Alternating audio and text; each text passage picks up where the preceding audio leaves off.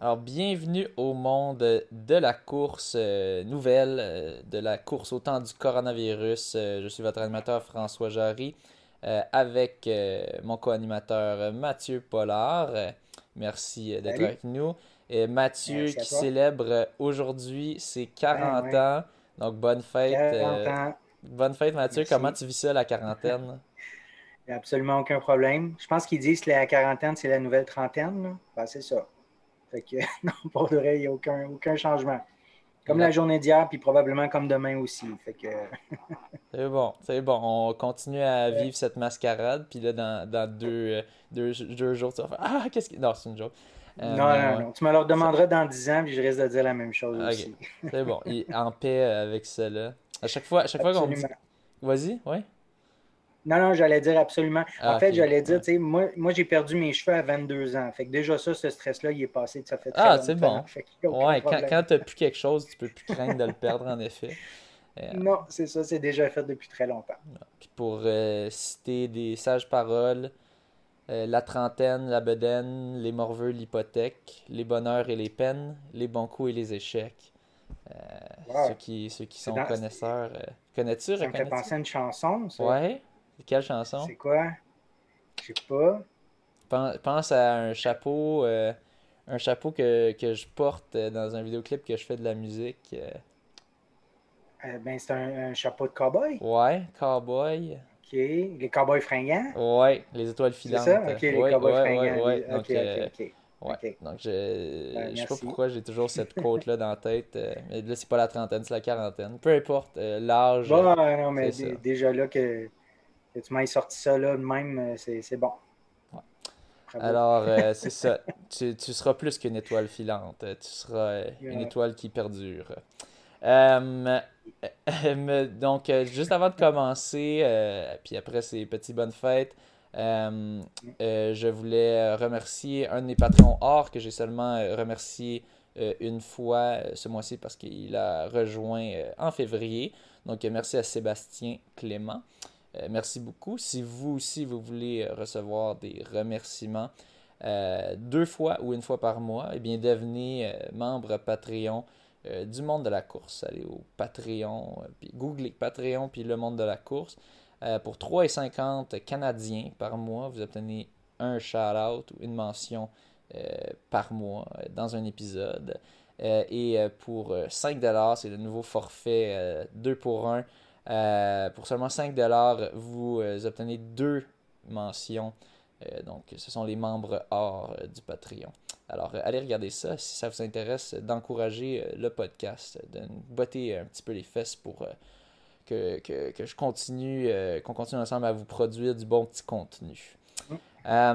donc, ben, tout d'abord, je voulais juste un petit peu revenir sur le dernier épisode que peut-être que je sais pas dans quelle ordre vous allez les écouter parce qu'on va sortir les deux en même temps euh, ou presque en même temps euh, avec euh, Jean-François Harvey. je pense que c'était vraiment cool. On a fait définitivement un nouveau record au-dessus de 3h30 minutes.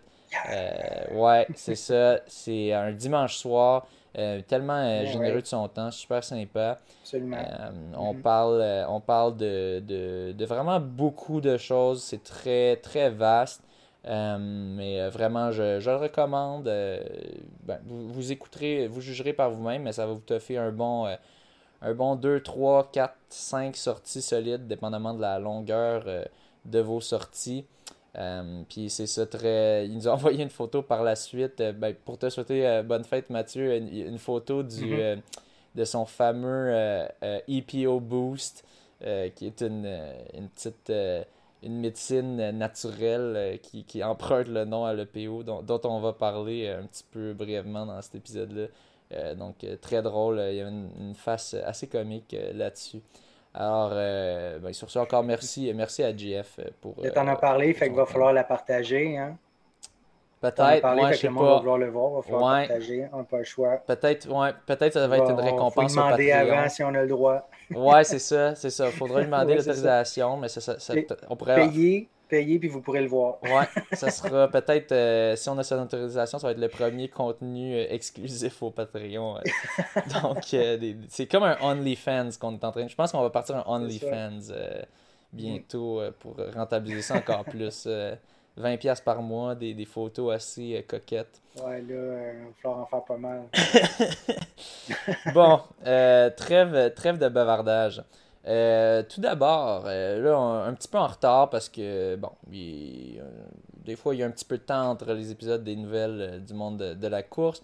Euh, ben, on avait euh, Jean-René Caron euh, pour le week-end de la Saint-Valentin qui, au lieu de, comme moi, pleurer dans la solitude, s'est tapé un beau 43 km en 2h43, soit 3h, 3 minutes 47 du kilo. Au départ, à ce que mm-hmm. j'ai entendu, il visait comme un 38, puis là, il s'est comme un peu. il a mal calculé. si tu veux, je sais pas si tu veux nous, nous, euh, ben, En fait, il me disait qu'il y avait, il y avait euh, ça, il y avait un tempo à rentrer dans un 38 km, puis il allait vers l'est de l'île, et puis euh, il a fait demi-tour un peu trop tard, mais chaque kilomètre que tu fais de plus, ben, c'est, c'est x2 quand, en bout de ligne quand tu reviens. Fait que, fait que c'est ça, il devait faire 38, puis en bout de ligne, il a fait un 43. Fait que c'était comme pas, c'était pas prévu, mais ça allait super bien. Fait que c'est ça en, deux heures. Euh, en fait, c'est ça, à 3,47 euh, du kilomètre euh, pendant 43 kilomètres. Juste ça. Pas pire, une belle petite run de, de, de week-end Saint-Valentin. Ah oui, c'est ça. Jean-René, que pour ceux qui se demandent, j'ai pas encore envoyé de message. j'ai seulement répondu à travers le podcast, mais sûrement que pendant la semaine de relâche, j'aurai un petit peu plus de temps pour essayer de penser aux détails puis discuter ça avec lui pour notre, notre affrontement euh, qui s'en vient. On a justement, euh, là j'ai commencé à étudier, euh, parce que là on vise peut-être faire un 10 000 mètres. peut-être que ça serait un cool comme format sur piste. Là, on a mm-hmm. justement, on va avoir de, on va parler de stratégie de 10 000 mètres dans cet épisode. Donc, il est mieux d'écouter le podcast s'il veut être au courant. Ça est, tout, c'est sûr. Ouais, aussi, en tout cas, bon, ben, il, sera, il sera bien au même niveau, à un, un pied d'égalité avec moi concernant les, les stratégies. Ben, même mieux que ça, c'est je vais y partager l'article que tu as lu. Fait ah, que là, c'est sûr, vous allez avoir la même info. Moi, moi, je l'ai lu en diagonale, fait que euh, ça veut dire lui. tu n'auras pas le choix de le lire en détail. Mais dans, un, dans des papiers scientifiques, un des trucs que j'ai appris pendant ma maîtrise, c'est tu lis l'intro, euh, puis là, méthodologie, en général, tu peux skipper ça, puis tu regardes la discussion. Mm -hmm. Étonnamment, c'est pas les résultats, il faut regarder sa discussion en général euh, dans, les, euh, dans les papiers scientifiques parce que ça va comme dire c'est quoi parmi les résultats qui est, qui est important puis qui, qui est bon à savoir. Puis la conclusion. ouais, mais la... ouais, mais la conclusion, souvent, c'est juste ça, ça résume la discussion en quelques mots, mais souvent, c'est tellement. souvent, on est tellement rendu dans des, dans des, c'est tellement avancé que ça, ça, ça abrutit tellement que on, ça explique rien, dans le fond, quasiment. Oui, ils veulent que la conclusion soit très courte, donc ben, il va avoir très peu de détails par rapport ben, ben, c'est ça, mais tellement peu de détails que ça explique plus tant que ça. Donc, c'est peut-être une bonne idée quand tu veux juste lire vite, puis comme juste avoir une idée, mais peut-être peut-être un peu pour préparer ton cerveau à ce que tu vas lire dans la discussion. Euh, mais ouais, c'est une petite méthode que j'ai apprise euh, pendant ma ben, maîtrise. c'est bon, tu me euh, l'apprends. Je vais faire ça la prochaine fois. Parce que moi, avec cet article-là, j'ai lu que l'intro ah, et la conclusion. ouais, bon, parfait. Finalement, j'ai manqué plein de bouts. Mais c'est pas moi qui vais le courir le 10 000 mètres, fait qu'il n'y a pas de problème. Ouais, c'est ça. bon. donc, sur ce, ben, en tout cas, on, les, détails seront discutés sous peu, mais à date, on semble. Il faut dire que c'est ah, excuse, je te coupe, mais il faut dire que c'est dans longtemps aussi. Non, mais tu sais, c'est dans longtemps aussi. Là. On, est, on, est, le 23 février. Fait que si on fait ça début mai, c'est dans deux, deux, plus que deux mois. Fait qu'on a le temps en masse de planifier un, un, truc qui va être assez simple à, à planifier, là, je crois. C'est ça, ça, Dans ma tête, c'était fin avril, donc je suis content. On dit début mai, c'est parfait parce que moi. Non, ben, ça non, peut non, être fin non, avril non, aussi, non, on verra les règles. Oui, oui, oui. c'est ça. on va, on va, c'est encore à discuter, mais non, c'est ça, le, le, plus de temps possible parce que je pense que j'ai perdu un petit peu de, un petit peu de ma forme euh, dans les dernières, euh, dans les derniers mois. Euh, on va se fier aux règles de la santé publique aussi. Donc, si, si les règles s'élargissent aussi plus qu'on avance dans le printemps, ben, ça va être plus, plus simple, plus facile. Ouais. bon, ensuite, ça, on ne l'avait pas mentionné dans le dernier épisode, mais je crois que c'était arrivé un petit peu, un petit peu avant, le dernier épisode. Euh, le 7 mhm. février, euh, Charles Philbert Thibouteau, euh, qui est monté sur le podium en Allemagne, j'emprunte le titre de, de, Fournier sur Facebook, sur, qui je me fie, je me fie pas mal pour, pour, pour suivre des nouvelles souvent de nos athlètes québécois. Donc, merci Eric. il a fait, il a fait 3.40.21. Il a terminé deuxième. Ça, c'était au Bank Dortmund Indoor Track. Donc, c'est sur piste intérieure quand même. le record personnel de Charles Philbert, je pense, c'est autour de 3.34 si je ne m'abuse, mais ça c'est sur piste extérieure. Euh, donc euh, c'est quand, même, euh, quand même très fort pour, pour piste intérieure pour lui. mais je, pense qu'il vise quand même une petite coche, une petite coche au-dessus de ça. Tout de même très bon pour, pour ouvrir, ouvrir sa saison. ça c'était en Allemagne. et ensuite, une semaine plus tard, le 14 février, euh, il a fait 3.39.64, donc euh, à peu près une performance identique, euh, juste 5 centièmes plus vite. non, 5 dixièmes plus vite environ. encore une fois sur, sur 1500 mètres. il termine 7 cette fois-ci, donc le, c'était pas mal plus profond comme, comme course. Et je suis plus sûr c'était laquelle. Euh, ça, c'était juste pour préciser, c'était au stade Jesse Owens euh, de Val-de-Reuil en Haute-Normandie. Euh, encore une fois, merci à Eric Fournier. et ben, il est passé à seulement 28 centièmes de seconde de son record personnel indoor à l'intérieur. Et ah, techniquement, c'était un record du Québec sur la distance, encore une fois. Euh, intérieur. Pour ceux qui se le demandent, pourquoi intérieur, extérieur, c'est quoi la différence? Ben, intérieur, souvent, c'est des pistes de 200 mètres, donc il y a beaucoup plus de courbes. Euh, et les courbes, c'est pas optimal pour la performance, euh, comme on le verra aussi dans le, pour le, même pour le 10 000 mètres, ça a un impact. Mais plus la vitesse est rapide, plus il faut que, tu, travailles contre la force Là, je ne veux pas me mélanger. Je sais plus si c'est centripète ou centrifuge. C'est centrifuge ou centripète, ouais, c'est ça. Ouais, je me, je me, mélange tout le temps. Mais bref, la force qui, va vraiment te pousser vers l'extérieur. vers l'extérieur. Ouais, quand, quand tu essaies de tourner vers l'intérieur. Euh, donc, euh, plus il y a de courbes, moins c'est euh, efficace pour courir. Et, donc, c'est tout à fait normal que les performances sur 1500 mètres à l'extérieur soient en général plus rapides et, donc les records. Euh, c'est centrifuge. Excuse-moi, c'est centrifuge qui t'amène vers l'extérieur. Super, merci pour la, pour la précision. Cela, c'est toujours, euh, toujours mélangeant.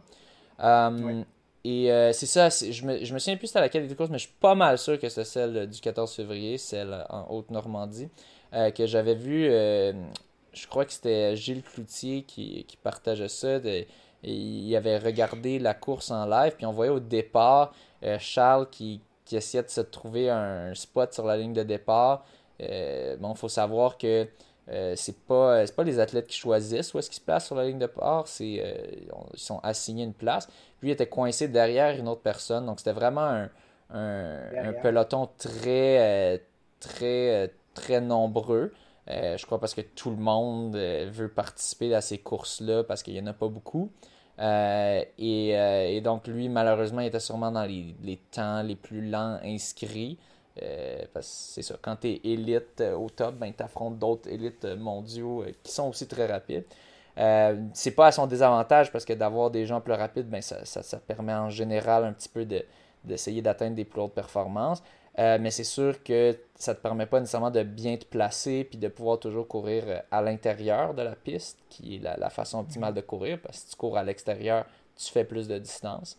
Euh, donc c'est ça, il avait pas l'air, sur, la piste de départ, il avait pas l'air super, super à l'aise de devoir courir derrière quelqu'un d'autre. Normalement, dans un départ de 1500 mètres, c'est pas très commun. D'habitude, on part tous côte à côte. Euh, donc, euh, c'est ça, peut-être une, frustration un petit peu là, puis c'est pas optimal. Euh, et, donc, je pense pas qu'il est déçu de cette performance. C'est quand même, quand même un record du Québec, puis c'est quand même pas faible du tout. 339.64, c'est très fort même. Mm-hmm. mais je crois que lui, il cherche un standard olympique. Et le standard olympique doit être un petit peu plus relevé que ça. Je pense que c'est autour de sûrement 3,35 euh, dans les environs. Donc, euh, Mais là, si je comprends bien, il était vraiment beaucoup de coureurs, mais c'est parce que la piste, je ne sais pas, il y a combien de corridors, là, une piste intérieure, là, 4 ou 5 corridors? Là, euh, ben, il peut y en avoir jusqu'à 6 même, euh, je pense. Euh, OK, mais il y était plus de coureurs que de nombre de corridors disponibles. Ah oui, mais beaucoup plus. Même, même sur 1500 mètres, c'est pas un coureur par corridor. Mettons sur, sur 400 mètres, 300 mètres, 600 mètres, je crois aussi, oui.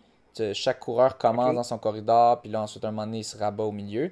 Euh, mais sur 1500, euh, très souvent, c'est juste, on, part, il y a comme une petite courbe qu'on peut voir euh, à la ligne de départ, qui est la courbe. En fond, ils partent comme décalés. Ouais, ils sont, ils sont ben, on forme une ligne. Ça, les gens, les coureurs forment une ligne sur la piste, puis là, ceux qui sont plus à l'extérieur, ben, ils sont un petit peu plus avancés.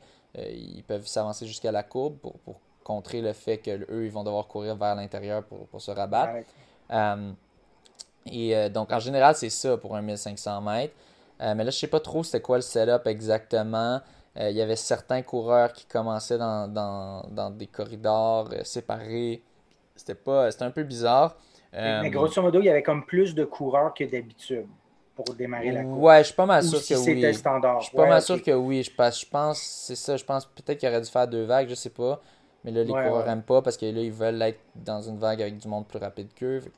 ceux qui seraient dans la deuxième vague ne seraient pas contents. Peut-être qu'il y a des contraintes aussi à cause du COVID. C'est ça, tu sais. C'est ça. Donc, j'ai l'impression qu'ils essaient d'en mettre autant que possible dans, dans une vague. Mais bref, euh, en tout cas, il avait pas là trop, euh, trop euh, satisfait. Ça ligne de départ, peut-être aussi, c'est mm-hmm. le, stress avec la compétition. Parce que c'est quand même stressant des grosses compétitions ouais. mais bref, c'était juste une petite observation. En tout cas, Gilles, il avait noté ça. Il avait dit il, commentait dans son vidéo Ouais, là, là, il est, il est pas. Euh, il, est coincé derrière les autres. Euh, c'est quoi cette affaire-là, tu sais?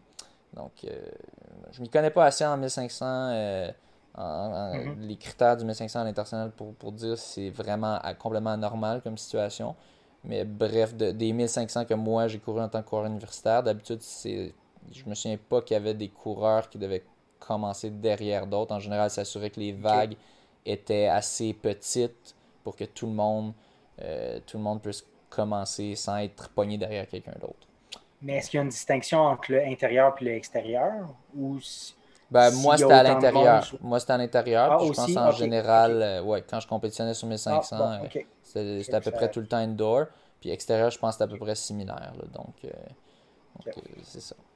Euh, aussi, euh, Charles Philbert euh, qui a récemment annoncé qu'il changeait de, de, commanditaire. Avant, il était avec ASICS et maintenant pour cette année, il a signé avec New Balance.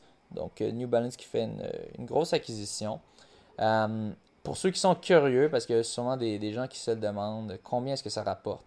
la plupart du temps, il y a toujours un non-disclosure agreement, donc un formulaire de, de non euh, qui, qui, veut dire qu'ils n'ont pas le droit de divulguer. Non, divulgation. exactement.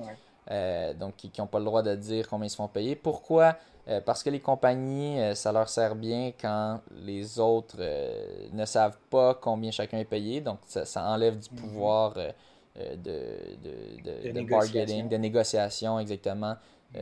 aux athlètes. Il y a certains sports que c'est public, comme par exemple, euh, on, on pense à tout le, hockey, euh, la NHL. Les sports professionnels, ça, les, les, plus gros sports, ceux qui ont des associations de joueurs très fortes. Euh, mais la course, c'est pas le cas. La course, c'est pas. Il n'y a pas de grosses associations de coureurs très fortes qui forcent à divulguer. Donc, dans la course, c'est toujours très secret. mais il y a des gens qui sont capables d'estimer. et ben, moi, personnellement, je, sais que j'avais un ami aux États-Unis un camp de course euh, qui, euh, que lui, m'avait, il m'avait dit, euh, puis là, c'est pas grave parce que personne sûrement le connaît vu que c'est aux États-Unis, puis en tout cas, il n'y a rien à faire au Canada, mais, puis je nommerai pas son nom, mais bref, lui, c'était un coureur qui valait quand même en bas de 4 minutes au mile, 4 minutes pour 1609 mètres, et lui avait tout juste en bas, il lui avait réussi à avoir un contrat avec Soconi pour, je pense, c'était 30 000 US. Donc, euh, ce qui est quand même très bon. Euh, fait quant à moi, dans ma tête, j'estime sûrement autour de. À son pic, Charles avait sûrement autour de, selon moi, 60 à 80 000 euh, Canadiens avec, avec ASICS. Puis là, je penserais que maintenant, vu avec les blessures, tout ça, je penserais peut-être plus autour de 50-40, 40 000 canadiens avec New Balance. Euh, c'est des, des, estimés. A aucune façon de savoir, à part si je suis, l'agent de, de, Charles ou Charles.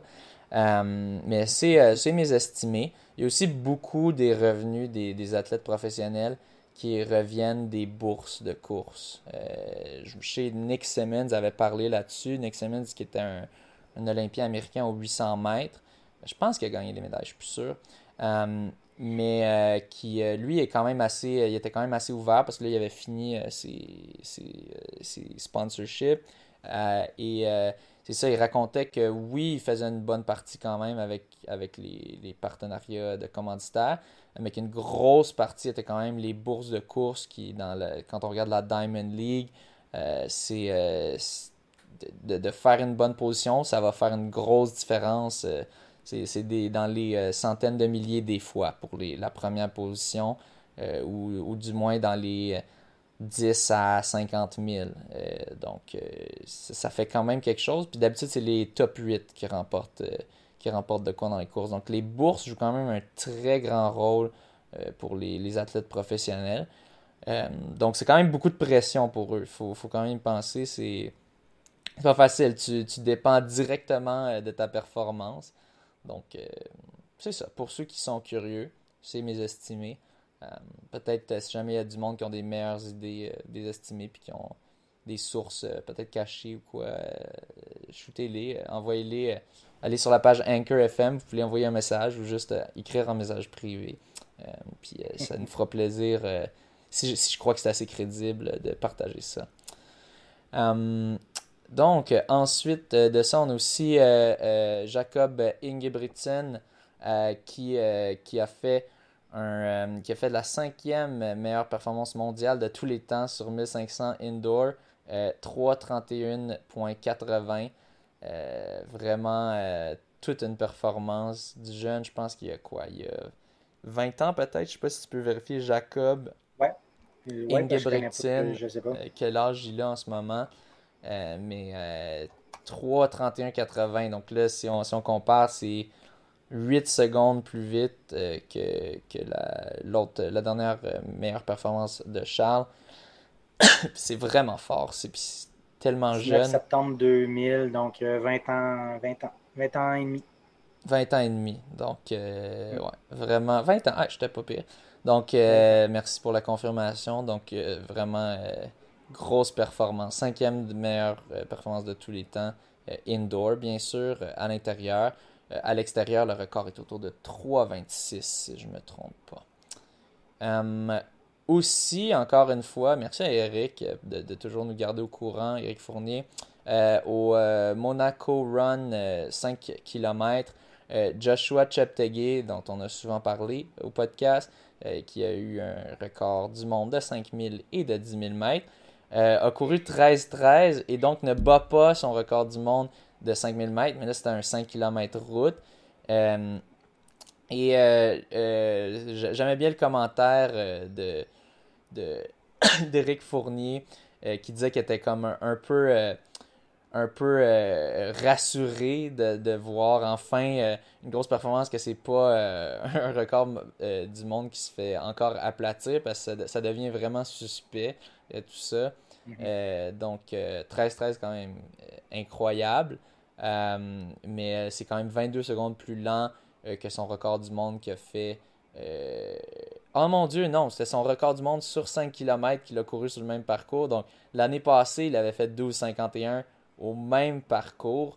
Euh, ok, wow. Ok, donc c'est. Euh, euh, ok. Donc, 22 secondes de moins sur le même parcours. Ouais, donc 22 secondes de moins sur le même parcours. Donc il était juste un petit peu moins, peut-être fit, un peu moins en forme cette année. et. et bon, peut-être les conditions n'étaient pas idéales non plus. Euh, mais c'est ça. pour, pour une fois que c'est qu'on n'a pas un autre record du monde que, qui, qui ne me fait pas euh, devenir de plus en plus sceptique des grosses performances. En même temps, Joshua, il doit être mhm. fortement testé, comme, comme on avait discuté un petit peu avec Charles notamment, que c'est ça, les, les gros noms se font quand même beaucoup tester. C'est les petits noms pas rapport qui sort de nulle part qu'il faut être un, peu plus méfiant. donc, c'est cela. je te laisse continuer avec Elliot oui, Giles. Oui, il y avait Elliot Giles qui signe le deuxième meilleur chrono de l'histoire sur 800 mètres aussi en salle à Tour Run. Donc, euh, Giles, qui est un, euh,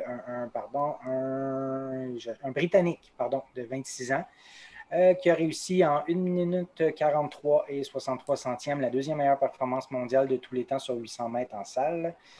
Donc, à Tour Run, c'est en Pologne. Fait qu'il a battu de 2 secondes son précédent record établi en 2018. Donc, euh, puis c'est ça. Sinon, le record actuel est à 1,42,67, donc quand même une seconde de mieux encore, détenu par le Danois Wilson Kipketer. Kipketer. Donc en 1997. Fait que, le, fait que c'est ça. Fait que le deuxième meilleur temps au monde sur le 800 mètres intérieur. on, on, parlait de 800 mètres euh, avec, euh, avec Jean-François Harvey hier avant-hier. Puis c'était. Euh, c'est vraiment la, une des pires distances. Euh, en tout cas pour moi, puis je pense que Louis aussi était d'accord en termes de mm-hmm. lactique. Euh, puis c'était assez incroyable de le voir accélérer, ben, peut-être pas accélérer ou maintenir juste la vitesse à la fin, puis se démarquer des, autres coureurs. C'est toute une affaire. et puis là, il y a une petite controverse autour des souliers qu'il portait, des Nike Dragonfly, encore une fois. Euh, je pense, je pense que c'était les souliers qui ont été portés dans les deux derniers records du monde sur 5000 euh, et 10 000 mètres par euh, Joshua Cheptegei. et donc, il y, a, de, plus en plus de, de, personnes qui remettent en question un petit peu. Ces souliers-là contiennent une plaque de carbone. je pense que c'est parmi les seuls souliers de piste qui ont une plaque de carbone. Et c'est ça, il y a beaucoup de monde qui, qui, qui, qui, qui sont, commencent à être comme un peu. Euh, ben, ça, ça, crée un débat, disons. Euh, c'est similaire, très similaire au débat des, euh, des Nike 4%, Next Percent, qui, qui, que, là, tout le monde se mettait à porter sur les pistes de départ, sur les courses sur route. là, c'est la même chose, mais sur piste. bon, c'est sûr, ceux qui sont avec Adidas et compagnie ben, vont, vont, quand même toujours porter des spikes Adidas, je crois. Euh, mais c'est ça, on voit de plus en plus de records faits avec ces souliers-là. Il y a beaucoup de critiques. Euh, ouais, je sais pas si. Euh, c'est quoi que tu avais. On avait vu un article. Ben, en fait, oui, c'est ça. On a, vu, on a vu un article là-dessus. Effectivement, il y, a, des critiques, mais les, les athlètes, en plus, ils ne, ils, ne le disent pas qu'effectivement, ils pensent que les, les, performances, les meilleures performances viennent des souliers. ils se gardent un dans le fond, il, hésite ou il évite de, le dire que ça vient d'essuyer parce que clairement, les, performances seraient améliorées de, de 1 à 3% euh, selon une source. Sinon, une autre source, j'ai lu de 2 à 4% euh, juste avec ces souliers-là. Puis ce 2 à 4 %-là, ça dépend de, l'athlète. Il y a un athlète qui pourrait avoir une, améliorer ses performances de 4% tandis qu'un autre, ça serait de 2% Donc, un athlète qui est comme plus ou moins dans les tops pourrait, grâce à ces souliers-là, être dans les tops. Puis, euh, mais c'est ça, les, athlètes, ils disent pas qu'effectivement, c'est vrai, ça vient de là, mais clairement, il euh, semble que tout, ça démontre vraiment que ça vient de cette, technologie de, de, souliers-là, semblerait. Ben, c'est ça, les athlètes veulent dire que ça vient d'eux, que ça vient de leur, euh, entraînement, évidemment.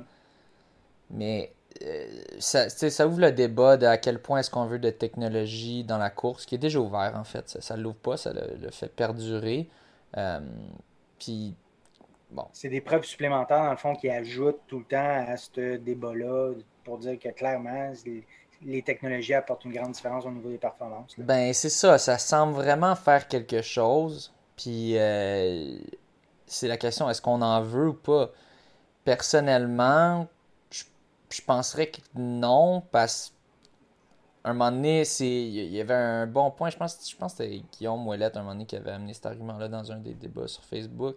Euh, qui disait c'est comme un peu c'est comme un peu c'est chien pour toutes les toutes les athlètes avant qui ont fait des records du monde mais qui n'avaient pas accès à mm-hmm. ces technologies. C'est sûr dans tous les sports, la technologie évolue qui permet de faire des plus grandes mm-hmm. performances mais la course, c'est tellement c'est tellement précis, c'est tellement chronométré, au basket là, on a des meilleures technologies, puis bon, on, continue, les, les, tous les athlètes continuent à augmenter leur niveau, mais la défensive augmente aussi, donc, tu sais, mm-hmm. c'est les, les, records, il y a toujours des vieux records qui continuent de dater, parce que dans le temps, en fait, les, les athlètes avaient un certain avantage que c'était un peu n'importe quoi le basket, puis il y avait, genre, les, les, les gens n'avaient pas du tout euh, euh, perfecté leur art, comme au hockey, dans le temps de Gretzky, comme le niveau était sûrement plus bas que ce l'est aujourd'hui.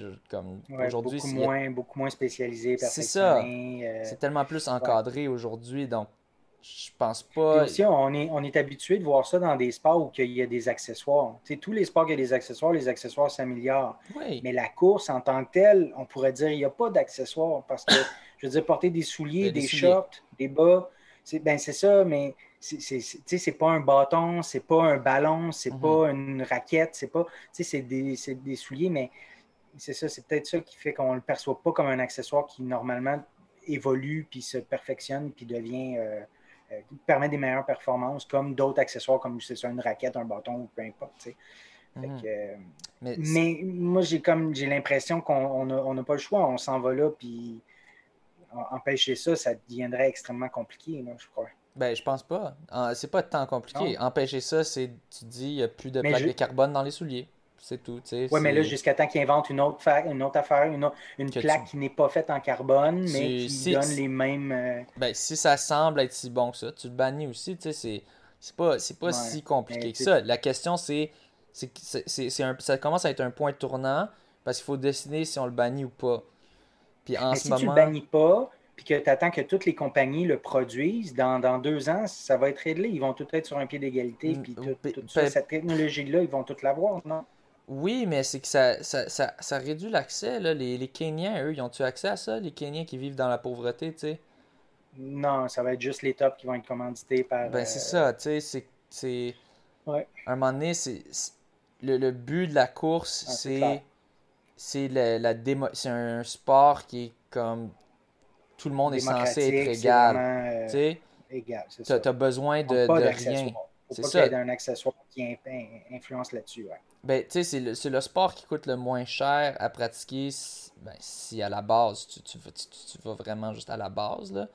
Mais à la base, ça coûte le moins cher. Tu as besoin d'une paire de souliers. Mm-hmm. C'est tout.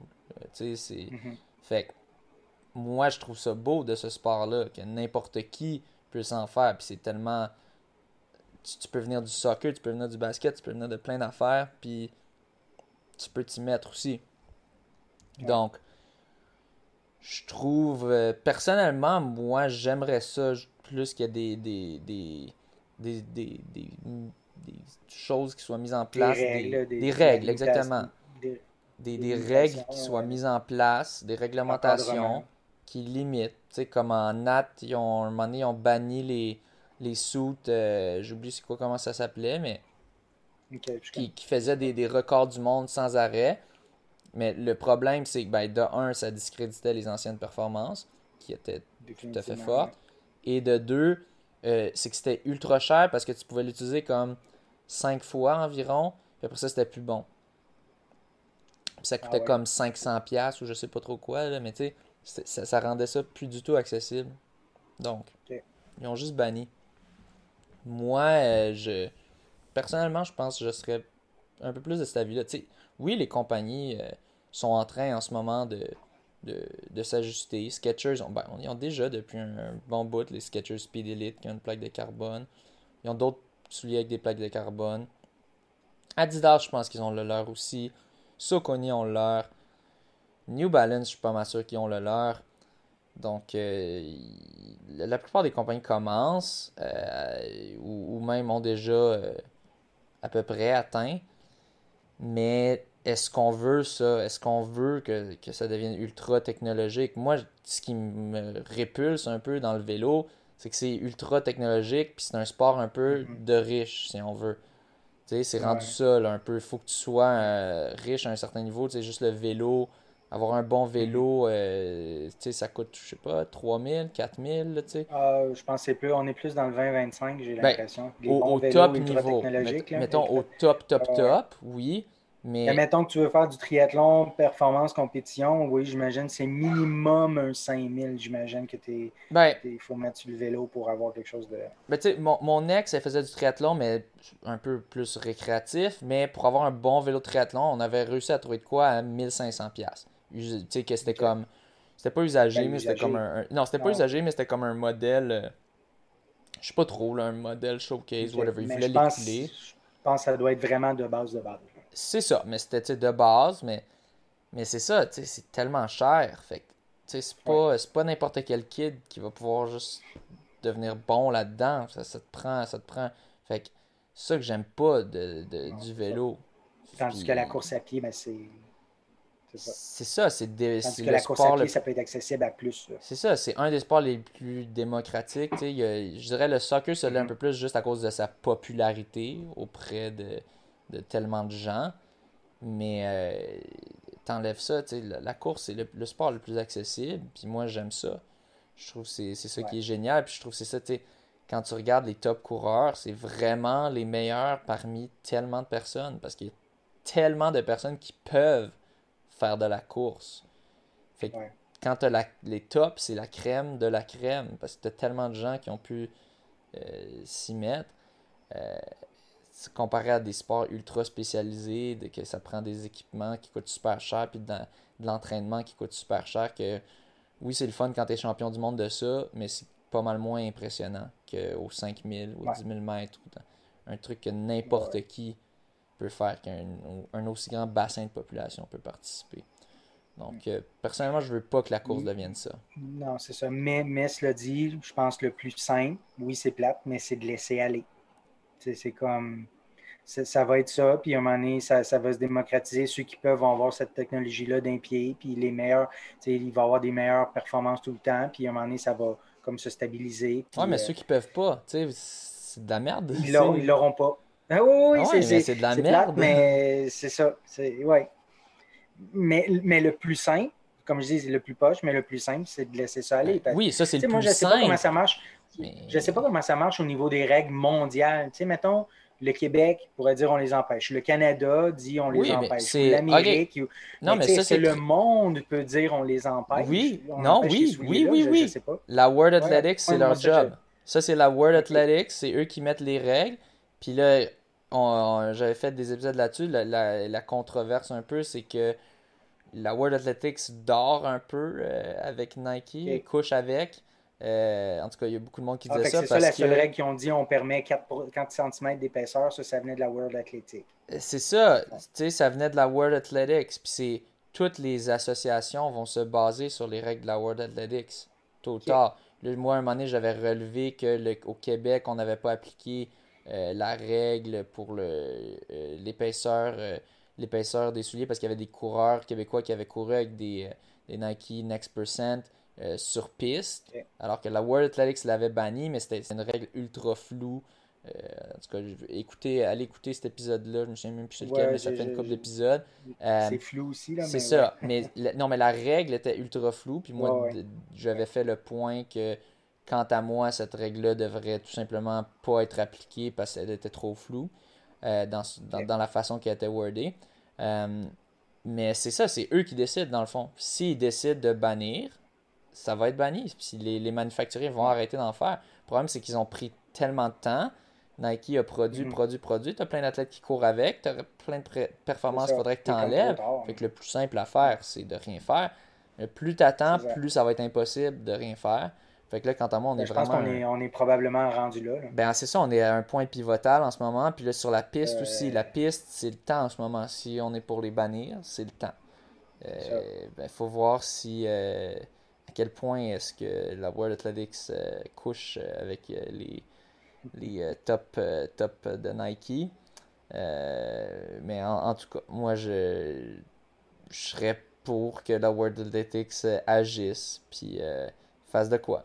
Puis de, de, limite ça, parce que moi, j'ai pas envie de, de, voir ça dans mon sport. J'ai envie que les, les souliers demeurent le moins cher possible pour les athlètes. Puis c'est ça. Pour, pas que tu puisses payer pour gagner. Tu sais, pay to win. Il y a du monde qui. Ça gosse là, dans les jeux mm-hmm. vidéo quand tu payes pour avoir des, armes plus puissantes ou quoi. C'est un peu ça, tu sais. Le pay to win, c'est de la merde. On veut un level playing field, peu importe à quel point tu es riche. Puis c'est sûr, on n'aura jamais à 100% ça. Mais je pense que c'est un pas dans la bonne direction de s'éloigner de ça euh, en, mettant des règles. Là. Bref. Mais en tout cas, moi, je, je, moi, je vais faire le pessimiste là-dessus. J'ai bien l'impression qu'il n'y a rien qui va changer. Ah, moi aussi. c'est moi qui vais être pessimiste parce que. Non, non, ça aussi. Moi aussi, je suis pessimiste. Moi aussi, c'est mon impression. Moi aussi, c'est mon impression. Mais je dis juste ce que je voudrais. ce qui va arriver, moi, je pense qu'il est quasiment trop tard déjà. Mais euh, c'est ça, c'est mon opinion. puis là, tu sais, c'est rendu sur piste, puis tout. Puis, euh, c'est ça. Um, Ensuite de ça, euh, vas-y. Vas-y. Ben, moi, j'avais noté, parce qu'on en parlait, là, des, des, euh, des, événements de Je cours Québec là, qui, qui allaient avoir euh, le demi au mois d'août, fin août, puis euh, un autre événement, ben, Beneva, ou je, là, excusez si j'ai pas le bon terme. Oui, je pense que c'était Beneva au mois d'octobre. Mais bref, euh, on, on, en parlait il y a quelques semaines, puis on disait, ah, tu sais, c'est pas sûr si, euh, est-ce qu'on ose euh, s'inscrire sans savoir s'il rembourse en cas d'annulation, mais il rembourse. J'ai vu là, dans des, des genres de, de publicités ou en tout cas qui indiquaient qu'effectivement, en cas d'annulation, il rembourse. Donc, n'hésitez pas à aller, aller vous inscrire. Puis j'imagine, puis je suis quand même quand même surpris parce que ça fait déjà un, deux, trois semaines que, c'est sorti, ces nouvelles-là, mais il n'y en a pas eu d'autres de confirmés, à ma connaissance. Pas eu d'autres courses de confirmés depuis, mais euh, j'imagine qu'il va y en avoir d'autres éventuellement qui, vont, qui vont se placer là, pour la fin de l'été, début d'automne.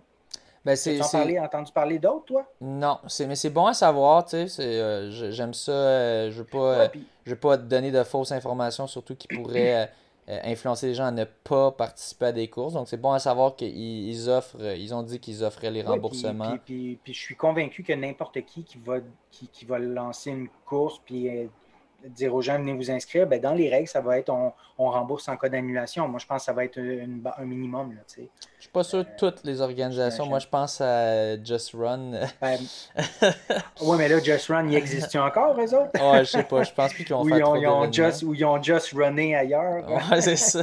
Just run with the money. Mais. Euh, c'est ça. Je n'ai pas, l'impression qu'ils vont sortir des contrats. Moi, je n'ai pas entendu parler depuis le reportage de la facture puis l'émission que tu avais fait avec euh, Alvaro et, euh, Patrick. Patrick. Patrick? C'est ça. Euh, on, les a démolis, c'est pour ça qu'on n'a entendu plus parler d'eux. C'est à notre podcast que ça s'est passé. Ben, toi, tu as rajouté le 5% manquant. la facture a fait 95%, toi, tu as rajouté le, 5% manquant. Mais euh, non, j'ose espérer qu'ils n'auront plus de contrat. Là, je veux dire, euh, en tout cas, j'espère. Ouais. je, vais faire mes recherches. ouais, ouais, mais non, c'est. Puis, ou peut-être qu'ils vont essayer de faire comme juste pour rire, faire. Changer de nom. Se, débarrasser de, lui. Comme, comme quand Juste ben pour rire s'est ben débarrassé de Gilbert Rozon. Euh, ou, il change, ou il change de nom, il part une autre compagnie. Puis, euh, Lui, ouais, il peut aussi faire ça. Ouais.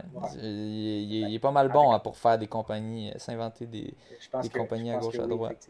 Mais c'est ça, fait que ouais, inscrivez-vous, inscrivez-vous si ça vous intéresse. Puis ah c'est ça, j'ai vu, je pense que c'est aujourd'hui que j'ai vu qu'il y a des gyms qui vont rouvrir puis qui permettront juste aux gens de vacciner de rentrer.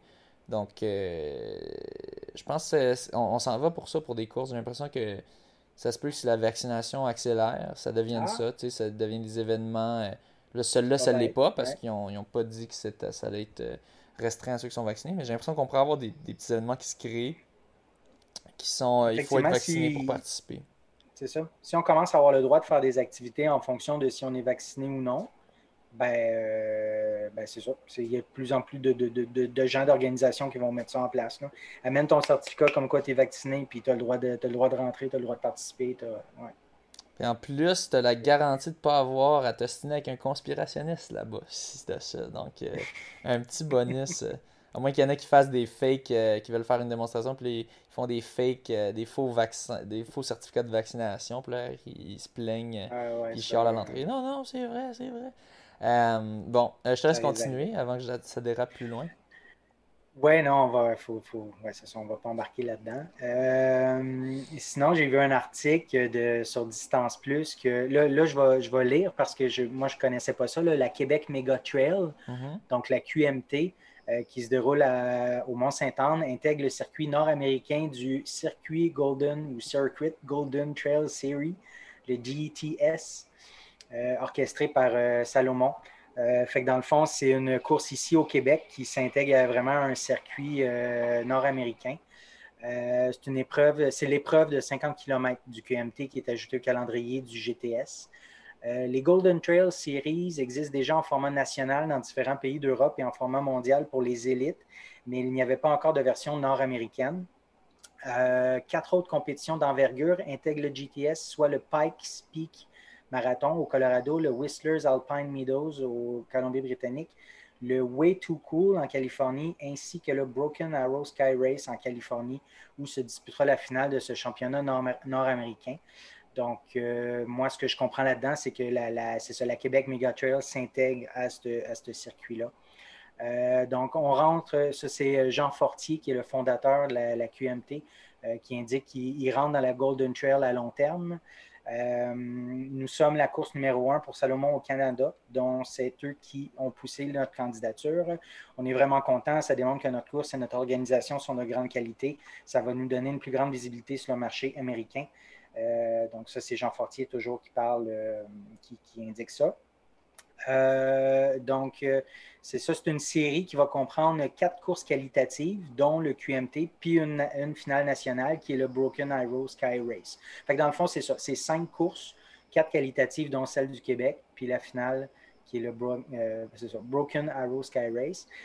pour participer à cette dernière, les athlètes devront concourir dans trois des quatre compétitions au Canada et aux États-Unis où ils remporteront des points selon leurs résultats.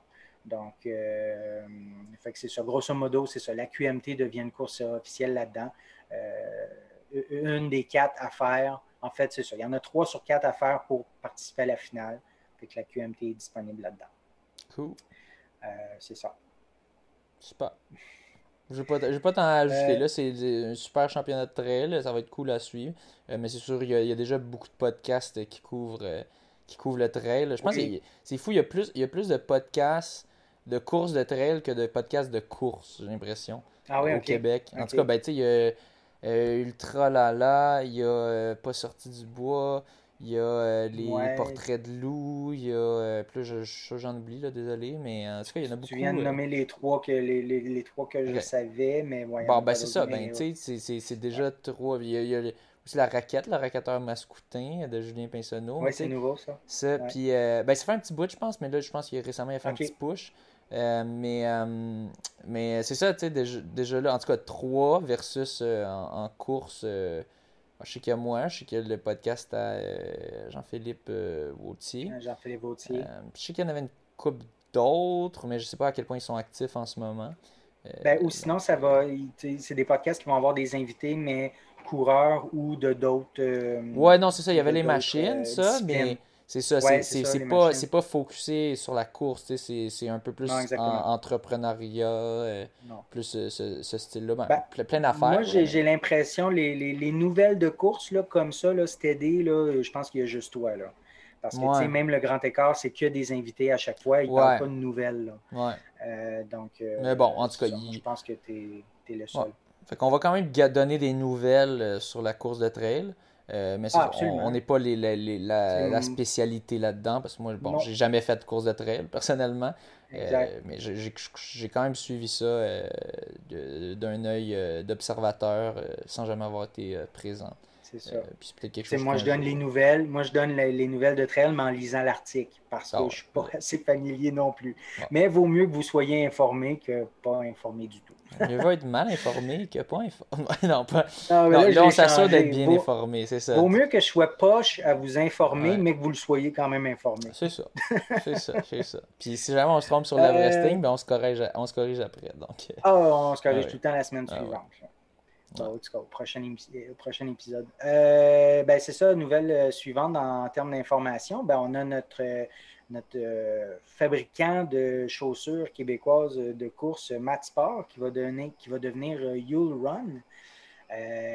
dans le fond, c'est ça, un changement de, un changement de, de nom, une volonté de vouloir agrandir, exporter beaucoup plus partout là, ben, en tout cas aux États-Unis assurément, puis avec une portée internationale, c'est sûr, une vision internationale, intégration de, nouveaux produits aussi pour euh, faire une, collection, donc la chaussure, la casquette, le chandail, les bas, tout avec les mêmes agencements. Donc, c'est vraiment une vision, une vision et à long terme, une vision internationale. donc, c'est Mathieu Raymond qui a démarré Matsport en 2014. Et puis, euh, il travaillait déjà sur ce projet-là depuis quelques années, depuis deux ans, je crois.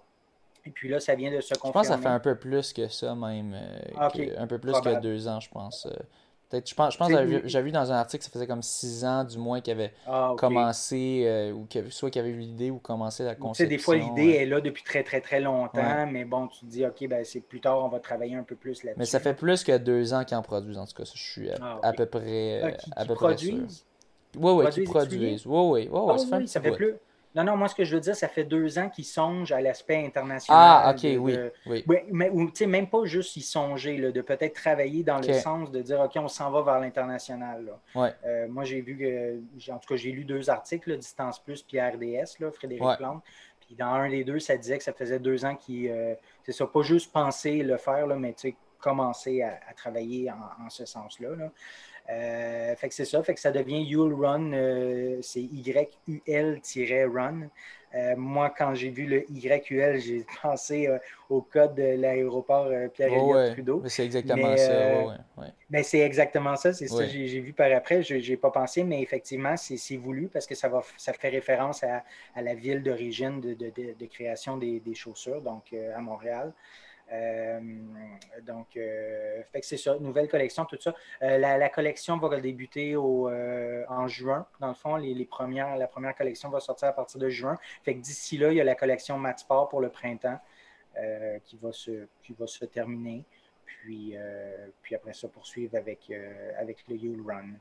You'll Run aussi, qui est comme You Will Run. Ouais, ouais. You'll Run. Ouais. Ouais, ouais, non, c'est ça, ça, ça, marche bien en anglais. Puis c'est ça, je pense que c'était, euh, c'était le, le, move à faire parce que je pense pas que tu peux faire assez de volume euh, juste au Québec pour que ça soit vraiment rentable en tant qu'entreprise. Euh, mm-hmm. des, chaussures, c'est quand même ultra cher. quand, quand, tu passes une commande, ça revient vraiment moins cher si tu es capable de passer une grosse commande. Euh, ben, à peu près pour n'importe quoi, pas juste les chaussures. Euh, mais euh, je suppose que c'est aussi fortement le cas pour les chaussures. puis c'est ça, au, début, au début leur sales pitch, vraiment leur, leur, leur, ben, discours de, vente. mais ouais, c'est ça. Leur discours de vente, disons. Discours de vente. Ouais, c'est ça. Mettons, c'était basé surtout sur comme vraiment, il, il, faisait un moule à ton pied, je pense. Je sais plus trop mhm. exactement, mais tu allais. Personnalisation, en fait, là, ouais, c'est ça. C'est ça, tu allais à un. Personnalisation des souliers. Ouais, tu allais à un de leurs petits boots, là, puis là, il regardait l'empreinte de ton pied, puis là. Et en fonction de ça, il faisait comme un soulier qui était comme parfait pour toi. Euh, mhm. Perso, j'ai toujours été un peu sceptique de à quel point ça va faire une tant de différence. Puis comme de fait, je pense dans l'article, il dit 80% de, des gens, il n'y avait pas besoin de ça. C'est ça, exact. En fait, 85% n'avaient pas besoin de la personnalisation. Moi, personnellement, quand j'ai acheté mes, mes Gen 2, euh, que j'ai, achetés comme vers la fin du printemps, début été, je les ai eus cet automne parce a quand même il y avait une attente d'au moins 3-4 mois. Euh, je n'avais pas eu la, personnalisation, mais c'est ça, 85% en ont pas besoin, mais ça, c'est dû euh, aux nouvelles technologies utilisées. Euh, avec la technologie qui est arrivée avec le Gen 2, fait en sorte que tu n'avais plus tant besoin de cette personnalisation-là, puis encore moins avec la Gen 3 qui s'en vient. Puis à part les gens qui avaient des besoins particuliers ou précis, là, que là, ils pouvaient avoir de la personnalisation. Mais personnellement, je pense pas que c'est une affaire de technologie tant que ça. les, les compagnies de chaussures typiques, elles n'ont pas de technologie unique qui fait que comme que, que ça personnalise ou quoi. C'est juste les technologies utilisées. Sont, ouais. 85% des gens, ça fonctionne, des souliers. C'est pas... Euh, C'est pas, c'est pas sorcier. Je sais pas, moi je connais pas ça, je connais pas ça du tout, mais je me dis, tu sais, mettons, tu, tu mets ton pied dedans, puis là, ça prend une minute, puis là, le soulier est tout bien moulé pour ton pied, puis là, tu, tu l'enlèves, puis après ça, euh, quelques heures plus tard, ça se replace tout. Puis tu sais, je me disais, c'était peut-être ça la technologie d'une adaptation en fonction du format de ton pied ou. Euh, perso, euh, personnellement, en tout cas, personnellement, je suis chanceux, j'ai jamais eu de problème. Dans le temps, je switchais toutes les marques, je prenais juste ce qui était en rabais, puis Bon, depuis que je suis avec Skechers, c'est toujours la même marque, mais j'ai. Moi, j'ai jamais eu de problème d'avoir à briser des chaussures. J'ai comme. Je les mets, puis it, puis ça va bien.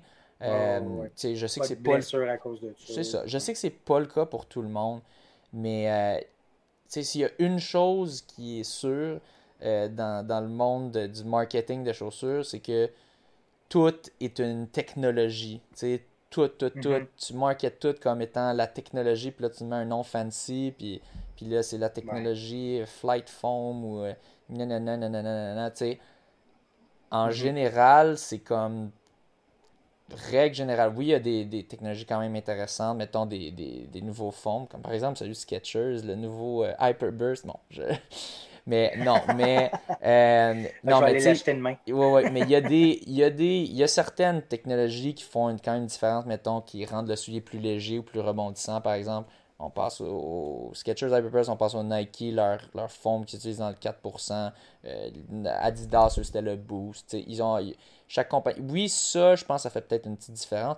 Mais tu sais, il y a toujours des, des, c'est toujours des gimmicks de la technologie. Gna, gna, gna, en, général, un soulier, c'est pas. Oui, c'est compliqué à faire. Oui, d'avoir le, un format qui va être très universel. Ça prend beaucoup de temps à designer. Je peux même pas euh, imaginer c'est quoi le processus. Ça doit être extrêmement complexe. Mais au final, je pense pas que ce soulier-là est plus universel qu'un autre soulier de masse, qui est vendu mm-hmm. en masse. Je pense que toutes les compagnies s'assurent que leur soulier vont faire à la majorité des gens parce que c'est chiant à gérer des retours quand tu es une compagnie. Tu n'as pas envie de pas envie de ça. envie quand ou de gérer les modèles ou de gérer les modèles d'exception. Exactement. Exactement. C'est pour ça que c'est impossible pour la plupart des gens qui ont des pieds trop larges ou pieds trop, trop minces euh, d'avoir du E. Dans, le, le, format général, c'est D. ouais, c'est ça. D'avoir du E qui est plus large ou d'avoir du. Je sais pas si ça existe, mais C qui est plus mince. Je sais pas. Mais. Euh, c'est pour ça que c'est toujours l'enfer pour les compagnies euh, de l'inventaire. Ils essaient toujours de faire juste un modèle qui est ultra universel, que tout le monde ça va mhm. faire. Passer ça, ça coûte cher la, la gestion d'inventaire. Tu veux réduire le plus possible les modèles. Et donc, euh, c'est ça. Quant à moi, c'était plus. Euh, personnellement, je pense pas que c'était un, gros. un gros. Oui, c'était un bon coup marketing, puis c'était une bonne façon de, de, grandir leur, leur base d'utilisateurs. Euh, après ça, euh, je pense pas que ça va. Je pense, je pense pas que ça va affecter tant que ça de changer parce que là, ils ont, ils ont changé. Avant, c'était fabriqué euh, à Montréal. là, maintenant, ils veulent vraiment augmenter leur production puis ils vont faire ça en Chine. personnellement, je, je suis pas. je vais pas crier Oh mon Dieu, l'exportation. à la base, je pense que c'est nécessaire parce que c'est en Chine qui a les meilleures usines de souliers. Toutes les souliers sont faits là-bas pour une raison, parce qu'ils sont spécialisés là-dedans. Euh, c'est comme pour des, processeurs euh, spécialisés d'ordinateurs. Il y a une raison pourquoi ça se fait là-bas, parce qu'ils sont bons. Pas parce que c'est super cheap, parce qu'ils sont vraiment bons pour faire ça. Donc, ben oui, parce que c'est sûr, ça va être moins cher que de faire ici, mais aussi parce qu'il y a la spécialisation. C'est comme ça que ça fonctionne avec la, mondialisation. Il y a des pays qui se spécialisent pour certaines choses. Euh, je sais pas, je pense que la Corée, c'est, mettons, les écrans d'ordinateur. Je, peut-être je dis n'importe quoi, là, mais, mais bref, il y a chaque pays se spécialise pour certaines choses. Euh, puis la Chine, pour les souliers, c'est leur grande force. Euh, personnellement, je pense que c'était juste naturel. Ça devait, c'était la prochaine étape de, de, passer à ça. Euh, ben, si tu veux produire plus, tu n'as pas le choix d'en sortir plus aussi de l'usine. Non, mais c'est ça. c'est seulement en Chine que tu pourras vraiment atteindre un, bon volume. Puis euh, c'est ça, avoir des, délais raisonnables. Tu ne veux pas faire attendre tes clients trop longtemps. Hum, donc, donc c'est ça, je pense que c'était le, move à faire. Je pense que c'est un peu de te limiter seulement au marché québécois. Ça, serait te, te tirer une, balle dans le pied. Euh, et c'est ça. Donc, ils ont, ils ont changé le branding. Moi, je trouve personnellement, c'est les, les, couleurs sont très belles. Je trouve, je pense qu'ils ont collaboré Mm-hmm. avec un artiste, je sais pas de, de qui exactement, mais euh, bref, le, le, le, ouais, le, nom a été ouais. dit, je ne sais pas, mais l'idée, c'est qu'à chaque saison, à chaque nouvelle collection, ben, en fait, à chaque saison, il risque d'avoir plus qu'une collection, mais qu'il y en ait au moins une qui est désignée par un artiste québécois, un, une artiste québécois. OK. Donc, ça, moi, non, ça, c'est super. Puis, en tout cas, le, les, les ouais. couleurs, les couleurs ont l'air très belles. Euh, J'ai trouvé beaucoup plus qu'avant. Personnellement, je n'étais pas. Euh, J'étais pas du tout un fan euh, de, de l'ancienne l'ancien format avec le gros M. Je trouve là maintenant un, un petit logo subtil, puis l'emphase sur les couleurs, ça, ça va beaucoup mm -hmm. mieux. Euh, euh, puis c'est ça. Au début, j'étais juste un petit peu. Euh, un petit peu. euh, je trouvais ça un peu weird que, dans le fond, les, tous les ambassadeurs partageaient. Les ambassadeurs Masport partageaient un lien euh, qui menait à un site complètement en anglais, euh, unilingue. Là, maintenant, ça a été arrangé après euh, un jour. puis il y a maintenant un bouton Mhm. pour avoir le site en français. Euh, mais c'est ça, le premier jour, c'est ça, tous les ambassadeurs partageaient un lien, puis tu pouvais pas avoir le site en français. Puis là, mettons, moi, je suis pas il tant. existait, mais il n'était pas accessible à partir du C'est ça, il fallait que tu ailles dans ton navigateur, puis là, tu écrives FR, euh, slash, slash, ou whatever, euh, le, le site. FR tiré, ouais. Ouais, c'est ça, FR whatever. Euh, euh, donc, euh, puis moi, c'est ça, moi, je suis pas tant un. Tu sais, moi, je suis allé à McGill, tu sais, je- je- genre, je Ouais, suis pas tant de toute façon, n'importe qui clique sur un lien, puis tu sais, je veux dire, s'il n'y a pas un autre lien que tu vois quelque part, là, je- on ne va plus dans la barre adresse taper des, des lettres. Puis, non, non, mais ce que je veux dire, c'est pas que je suis super intelligent, excuse. c'est plutôt que je suis allé en anglais à l'université. Non, non, Ah, c'est ça. c'est pas J'essaie pas de, de mettre mon intelligence supérieure comme quoi je, je devrais être capable de trouver le site. Non, c'est je suis allé à McGill, je suis allé en anglais. Fait que, tu sais, moi, la défense du français, je, je dirais pas que c'est une de mes plus grandes batailles. Puis, j'ai- sou- Mhm. souvent, je trouve que c'est un peu n'importe quoi ce que l'Office euh, de la langue, de la protection, ou je sais plus trop quoi le nom, euh, les batailles qu'elle livre puis que nos, nos taxes euh, payent. Euh, mais personnellement, je trouvais ça, c'est ça, je trouvais ça un petit peu ordinaire de, de- que ça c'était au, au départ la première journée pour le lancement, le, le site en français était pas était pas accessible du moins euh, facilement euh, puis partagé. Mais bon, ils ont été rapides, donc on leur donne des crédits là-dessus, ils ont été très rapides pour fixer ça. Ah ouais. Euh, puis c'est ça, les Mhm. produits aussi. euh, je pense que quand on allait, quand on avait accès au, au- site en français, au début les produits étaient toujours en anglais. Là, ils ont fixé ça, ils ont réparé ça aussi. Donc ils ont été quand même rapides sur fait le Ouais. Fait que c'est ça. Euh, Puis sinon, euh, sinon j'étais juste un petit peu déçu, c'est la publicité qui est unilingue anglophone. Je sais que c'est pour leur, euh, leur Indiegogo, euh, qui, euh, qui est Ouais. comme leur Campagne campagne. de financement Ouais. américaine. ouais. Euh, c'est ça. Donc, dans le fond, pour ceux qui sont un peu mélangés, le, le site qu'ils ont envoyé, c'est bon pour si vous voulez précommander pour tous les, les Canadiens. Puis après ça, leur campagne Indiegogo, c'est pour tous ceux qui sont à l'international. Donc, c'est à la base, c'est en dollars US. Euh, donc, ben, allez pas sur la campagne Indiegogo si vous voulez les encourager, allez directement sur leur site, comme ça ils vont se faire une plus grosse cote. Euh, tandis qu'Indiegogo prend une petite cote. Euh, mais euh, c'est ça, leur, leur vidéo, je sais que c'est pour Indiegogo, mais c'est encore une fois unilingue anglophone. Puis c'est vraiment un beau vidéo. Je suis pas mal sûr c'est Mhm. euh, Nicolas Morin et son équipe, ou lui, parce que je sais qu'il fait souvent des, des beaux vidéos, puis il travaille, il a étudié là-dedans. Euh, très beau vidéo, des belles images. On voit notamment Nick Morin dedans, euh, Alex Ricard, euh, puis je me souviens plus, désolé pour les autres, ça fait un petit bout que j'ai vu. Mais donc des, grands athlètes québécois. Mais c'est ça, la narration est unilingue anglophone. Puis ce que je comprends pour la campagne Indiegogo, c'est le même. Ça, aurait été le fun juste de faire un doublage en français parce que c'est pas comme. C'est pas quelqu'un qui, qui parle puis que là ça ferait un doublage cheap. C'est juste, il y, a, des images puis là il y a une voix qui, qui, qui dit la pub. Donc je pense été. euh, Peut-être qu'ils vont qu'ils planifient le faire plus tard. Euh, mais juste d'avoir un petit voice-over en français, juste pour faire un, un clin d'œil euh, ben, au fait que c'est quand même une entreprise québécoise qui est partie, qui, qui est, partie avec une, base d'utilisateurs majoritairement québécoise et 90% des Québécois sont francophones. Euh, donc, euh, c'est ça, une petite emphase là-dessus. Je pense que ça aurait été. euh, ça aurait un peu plus gardé la fidélité des, des, des coureurs mat, mat sport québécois. Je pense quand même qu'ils risquent de garder la majorité de leur base d'utilisateurs parce que c'est quand même, ça reste le même soulier. Euh, je pense qu'ils ont quand même des, des bons prix euh, qu'ils offrent pour la, la pré-vente.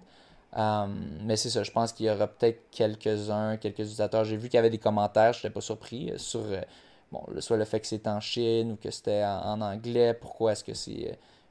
on focus sur l'anglais. Je le comprends que tu veux de quoi qui est plus qui est plus ben, qui va mieux s'exporter dans le reste du Canada puis à l'international. Exactement, ça j'ai mm-hmm je, comprends tout à fait. Euh, mais c'est ça, ça aurait été le fun de juste que, que, on, on, perde pas le, le, français de vue euh, euh, dans, la, dans la promotion de, de la nouvelle marque. Ça, a été fait, que ça a été fait peut-être dès, dès, le départ, dès le lancement, puis que les ambassadeurs québécois, français annoncent le, le, site en français. Bon, mais en, bout de ligne, c'est ça. Ils ont, ils, ont, ils ont, corrigé ça, puis assez rapidement. Là, je pense qu'il y a quand même quelques personnes ou beaucoup de gens qui ont dit ben, pourquoi le site est juste en anglais Puis là, ben, rapidement, les liens en français ont été partagés. Ah oui. Euh, tu es freezé, fait que si tu veux, tu pourras juste euh, fermer puis rouvrir ta caméra. Ah. on va continuer ça bien smooth.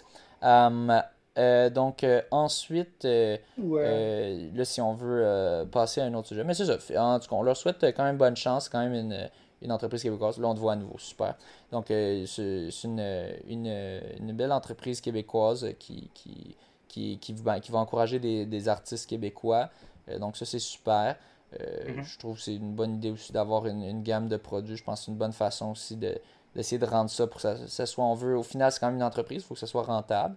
Euh, puis je pense que c'est un pas dans la bonne direction. Donc c'est sûr, il faut ben juste s'assurer. Une visée nord-américaine, puis après ça, pourquoi pas une visée internationale. Là? Ben oui. Ouais, c'est ça, je pense qu'il disait ça. Il, disait dans l'article, j'ai hâte que de voir des gens en Californie euh, qui, qui, portent ça. Donc, euh, on lui souhaite.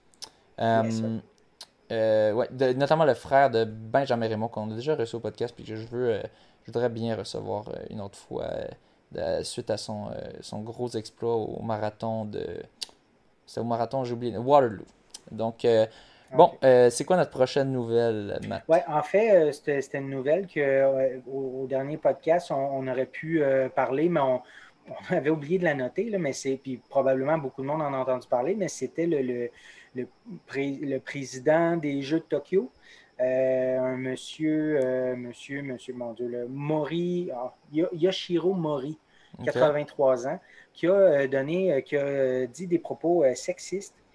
ça fait déjà au moins 3-4 semaines de ça, en disant que, tu sais, dans un, un, un j'ai comité dans dans une grande réunion avec euh, des femmes, des hommes, ben, il disait que les femmes, euh, ils parlaient euh, beaucoup trop pendant les réunions, puis que ça devenait embêtant. puis il s'est expliqué en disant que les femmes, entre elles, sont comme tellement compétitrices que s'il y en a une qui parle, ben, l'autre, tout ce qu'elle va vouloir faire, c'est de parler aussi. Puis que l'autre, elle, ce qu'elle veut faire aussi, vu que l'autre parle, ben, elle veut parler aussi. Fait que c'est un peu le même qui a résumé la chose. Puis en, finissant en disant, ben, c'est embêtant pour les hommes, tu sais. Fait que, fait que c'est pas long que, c'est ça, euh, propos racistes, tout ça. Euh, sa démission a été demandée. Ça a pris... Euh, pardon, sexiste. désolé. Oh, fait que c'est ça, propos, propos sexistes, du, ouais. du mansplaining. donc, ah c'est ça. Oui, ouais, définitivement. Puis, fait que la démission a été demandée dès le début. Ça a été long. Euh, puis finalement, il a, il a démissionné. Ah ouais? Euh, puis là, sont en, ouais, c'est ça. Euh, là, sont en processus. dans le fond, je, voyais une, nouvelle de la presse le 16 février. Là, il serait en processus de, de, trouver un remplaçant. Mais lui, il avait proposé un remplaçant. lui, personne, lui a 83 ans, puis il avait proposé un remplaçant de 85 ans. Donc, PDG du groupe Canon. Fait que, mais ça n'a pas passé non plus. donc, c'est ça. Ils sont en train de chercher un remplaçant pour le, le boss des Jeux de Tokyo. On ne sait même pas si ça va avoir lieu ou non. Ouais, c'est ça. Euh, ça, ça, me, ça, me, ferait. C'est Mike Ward, je pense, qui, qui, disait, il faisait une joke comme quoi tous les grands-parents doivent être un peu racistes ou sexistes ou euh, homophobes. C'est sûr, c'est pas tous, c'est une généralisation. Non, non, mais c'est ça. Souvent, quand les, les gens vieillissent, euh, s'ils courent pas assez puis que là, leur cerveau est pas assez activé, ben des fois, tu l'entends toujours même, ta, ta grand-mère ultra sweet, des fois, elle fait des, des affaires, des, des calls. Ah, il est très gentil pour un arabe ou des affaires de même. Ouais, c'est ça, exactement. c'est ça. C'est comme la, la, la, génération. Mais, Mais c'est l'inévitable, je pense. C'est l'inévitable. C'est un moment Mais ça, moi. Vas-y. Moi, actuellement, je... puis tu vas, tu vas me le dire parce que tu es quand même plus jeune que moi, là. Euh, mais moi, je le vis actuellement avec la génération qu'on appelle woke. Ils sont comme ultra intenses sur tout ce qui devrait être politiquement correct, puis tout.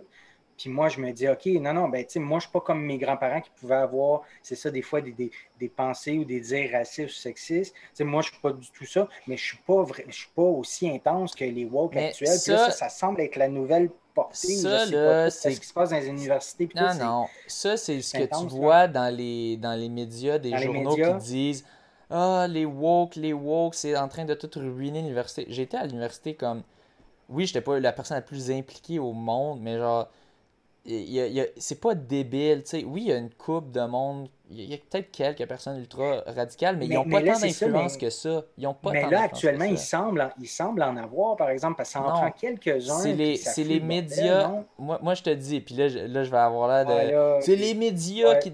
Mais pour de vrai, oui, c'est les chroniqueurs qui disent Oh, c'est tout plein de woke, puis nanana. Richard Martineau qui passe ça les woke, les woke, les woke, les woke. Là, je suis tellement. J'écoute à peine, je regarde à peine les nouvelles en ce moment parce que je suis concentré sur mon, mes élèves. Ben, moi, moi j'écoute. Je vois juste. j'écoute pas woke, woke, woke, woke, woke, woke, Non, je sais que tu n'écoutes pas eux, mais tu vois quand même des nouvelles qui parlent de eux, qui parlent des woke ou des. Oh, on interview quatre étudiants. Là-dedans, il y en a deux qui chialent sur les woke. Un qui est comme moyen, puis un qui, qui dit ah non, c'est correct, puis que les deux, c'est des filles comme. Ben, moi, je moi, en parlant de ça, je fais vraiment référence à des articles de journalistes euh, de Radio-Canada, de la presse qui ont fait sur euh, ce qui se passe à l'Université euh, je ne pense pas que c'est si biaisé que ça. Puis je pense qu'effectivement, des fois, deux, trois, quatre étudiants, une dizaine, peut vraiment s'arranger pour qu'un prof soit mis sur, sur le côté complètement parce qu'il a utilisé, je ne je le dirais pas naturellement, mais le, le, fameux mot en haine ou des trucs comme ça. bref, ça, c'est un débat, le, mot en haine, tout ça, bref.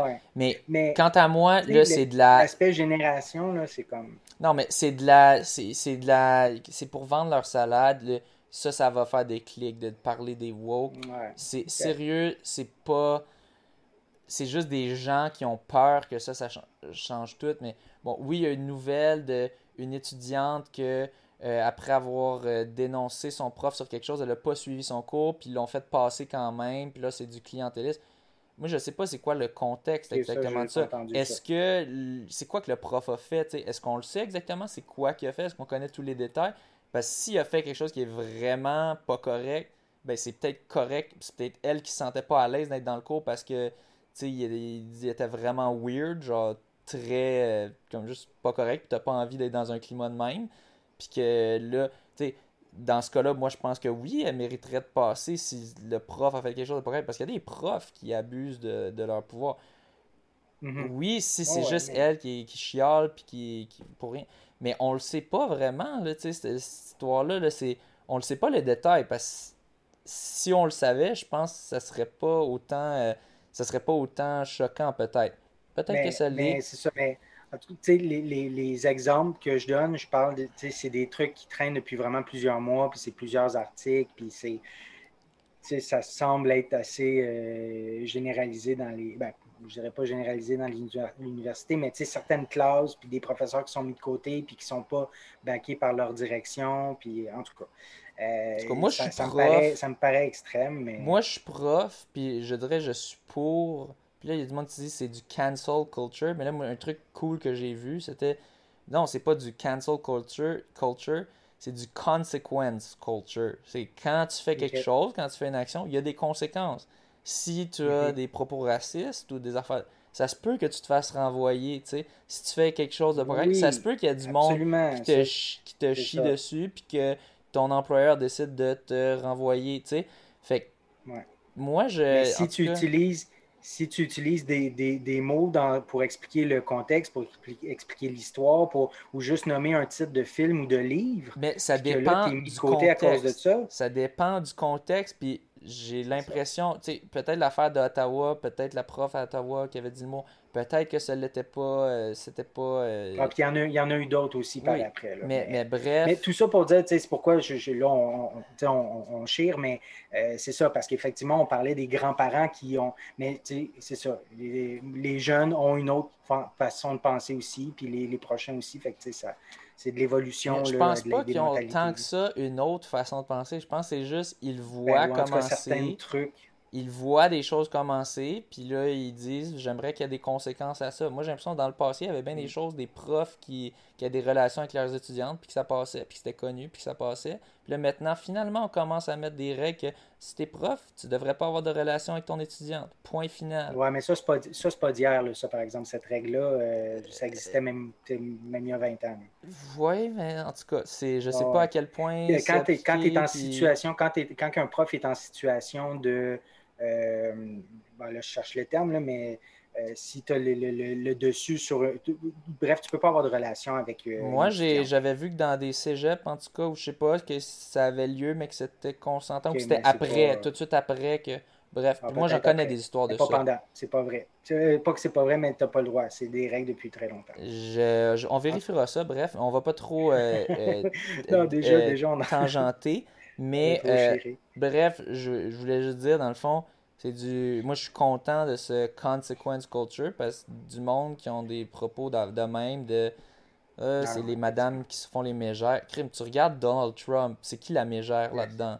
C'est qui, c'est qui qui perd du temps, lui qui était reconnu pour faire des réunions qui duraient trois fois le temps qu'il était censé prendre, qui arrivait en retard, puis parce que lui, il jase, puis il déblatère, puis il, part sur ses tangentes débiles.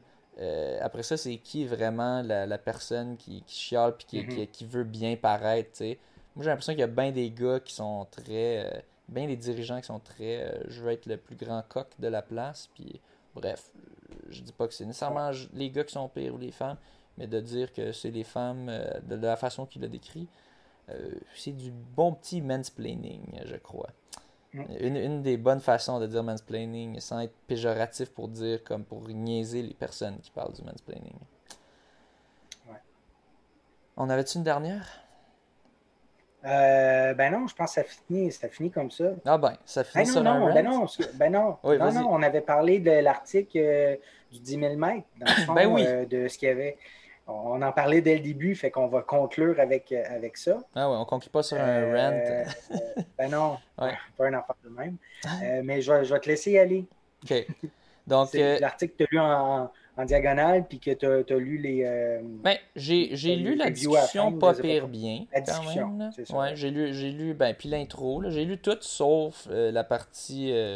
la partie méthodologie et résultats, parce qu'à un moment donné, un moment donné c'est, un petit peu plat. il, euh, était long. Il était long. Ouais, il était long. Il était très long. Vous pourrez aller voir ça euh, si vous googlez A Model for World Class 10,000 Meter Running Performances, Strategy and Optimization. Donc, un modèle pour euh, de la, des performances aux 10 000 mètres, des performances de course aux 10 000 mètres de, niveau international, stratégie et optimisation.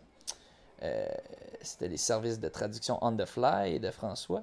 Euh, donc, euh, dans le fond, ben, ça parle de comment un peu optimiser euh, le 10 000 mètres au niveau vraiment de, de, championnat international.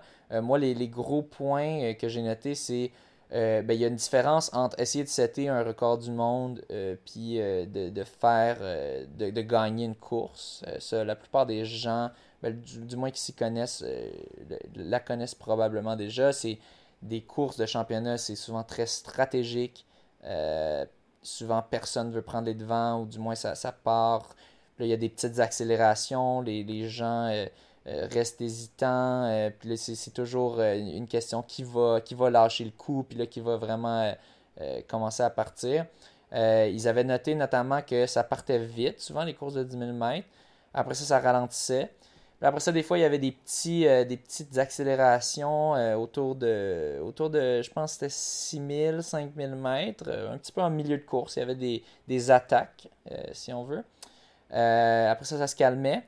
Puis après ça, à partir de 8000 mètres, ça commençait vraiment à, accélérer. Puis là, on avait toujours des, des gros sprints à la fin, à peu près peu importe les conditions. et c'est ça, il notait notamment techniquement, si tu veux faire une course que ton effort est vraiment euh, exact, parce qu'en théorie, si tu veux faire un, record du monde ou un record personnel, tu devrais essayer de courir la course le plus steady possible, avec la, vitesse la plus moyenne possible, peut-être accélérer un petit peu à la fin, euh, mais c'est pas bon, c'est pas, pas bon en termes de temps de faire des accélérations puis de ralentir. au niveau physiologique, c'est clair. Euh, donc, euh, mais si tu veux vraiment maintenir ça, il faut que tu maintiennes ton niveau d'effort euh, constant. Puis pour ce faire, ben, tu devrais aller un petit peu plus vite dans les droits, puis un petit peu plus lentement dans les courbes. Parce que dans les courbes, si tu maintiens une même vitesse que dans les droits, tu vas dépenser plus d'énergie. Donc, si tu veux vraiment maintenir ton niveau d'énergie constant, techniquement, tu devrais aller un tout petit peu euh, plus lentement dans les courbes et un tout petit peu plus vite dans les droits. Donc, euh, ça ne change rien que tu peux quand même toujours mesurer, euh, mesurer tes temps aux 200 mètres parce que dans chaque 200 mètres, sur une piste de 400 mètres, ben, il y a 100 mètres de courbe et 100 mètres de droit. mais c'est quand même juste bon à savoir, des fois, si, si, si tu sens, est-ce que c'est normal peut-être que, que, je ralentisse un petit peu dans la courbe, peut-être qu'on peut le sentir des fois. Euh, ben c'est normal. En même temps, c'est tellement minime, je ne sais pas à quel point c'est perceptible. Euh, mais donc, il mentionnait ça. Euh, il était aussi mentionné, dans le fond, qu'il y avait comme un trade-off entre la running economy puis le anaerobic power. Donc, l'économie de course, donc juste est-ce que tu es efficace quand tu cours? Est-ce que ta foulée est efficace? Est-ce que tu, tu, dépenses beaucoup d'énergie quand tu cours? donc, d'avoir soit de ça ou d'avoir euh, juste d'être capable d'aller très vite, d'accélérer, puis d'avoir beaucoup euh, euh, de puissance anaérobique. Donc là, c'est pas, on n'est plus dans l'efficacité, on est plus dans maintenir un effort, mais un effort qu'on n'est pas capable de, garder plus que, mettons, une ou deux minutes.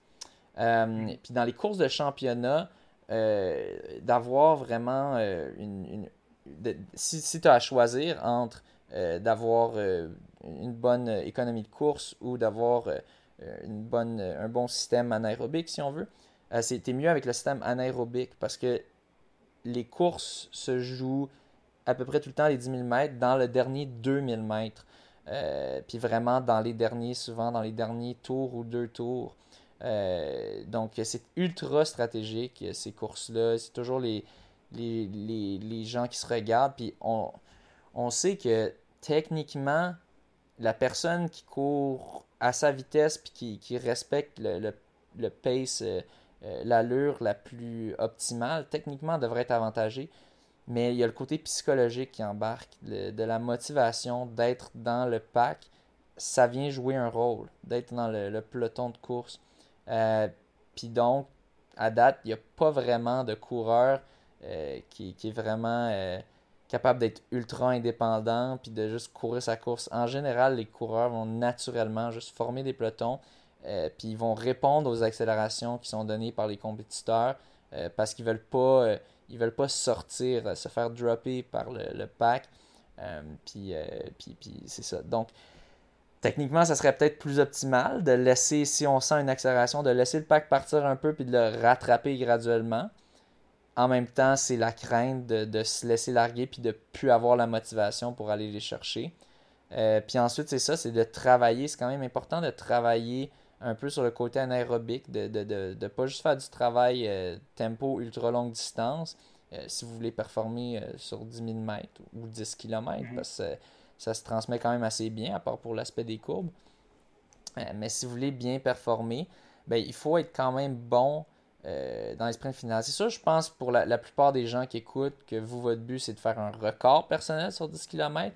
Euh, c'est peut-être pas tant utile parce que vous vous foutez un petit peu de, votre position euh, en général, règle générale.